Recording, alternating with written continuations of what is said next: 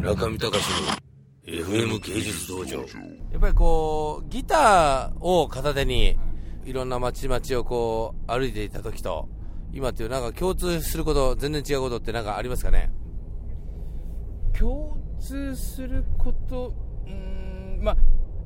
とにかく、そのアーティストみたいな、まあ、村上さんなんかでもそうなんですけども、私はたまたまギターっていう、まあ、楽器でしたけれども、やっぱりアーティストに対してはすごくあの魅力を感じていて、たまたま私、アメリカにいるときにあのニュー、ジャージーの方で、イサム・ノグチさんという方のそのアトリエで一泊させていただいた経験もあったりしてですね、自分の人生の中でどういうタイミングでか分かりませんけれども、あのそういう方々と触れること、今はまあこうやって村上さんのあのお乗せして運転させていただいているのもそうなんですけれども、あのそういう経験をさせていただいているなっていうのは、本当にすごくありがたいことだなというのは、もう本当に感じますね。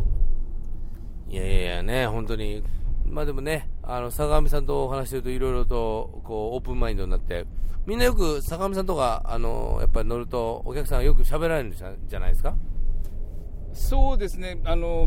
本当にありがたいことにお正月もそうなんですけれどもいつも東京に来られると電話してくださる方がイタリア人の方なんですけれども、まあ、ホテルのスイートなんかに泊まられるような方ですごく気に入ってくださって1週間くらい使ってくださったりとかっていうこともあったりするんですけれどもあの、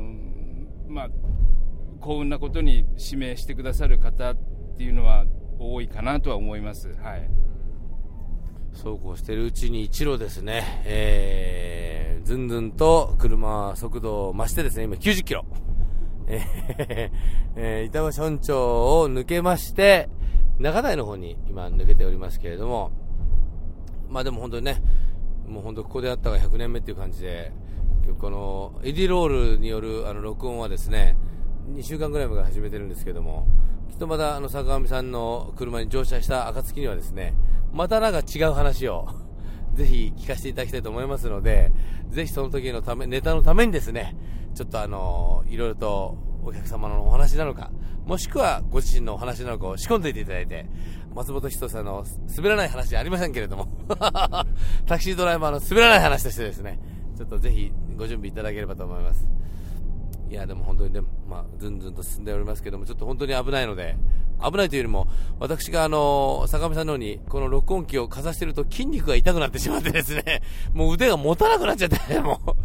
すいません、今度マイクを買おうと思ってますね、そのマイクを買ったと、暁にはもう一回また、ロングインタビュー、ちょっとさせていただきたいと思いますんで、またその時に。じゃあ、今日は坂上さんどうもありがとうございました。こちらこそありがとうございました。最後に一つ一言ないですか？最後に一言。最後にですか、ええあえっと、村上さんがあのお乗りになった時によく映画の話をさせていただくんですけれども、あの何でしたっけ、鉄痕あ鉄キン痕ええ。キンクリートでしたっけ、ええ。あれを見させていただいて、実はあの映画も、なんか自分の娘の好きなバンドで、マイ・ケミカル・ロマンスっていうバンドえが、アメリカのバンドのミュージシャンがいるんですけれども、えっと、その人たちが日本に来た時に見たっていうインタビューを娘が聞いていて、で私が借りた時にあの自分も見たかったんだっていうんで、ええ。あの妻も私も子供も喜んで拝見させていただきました。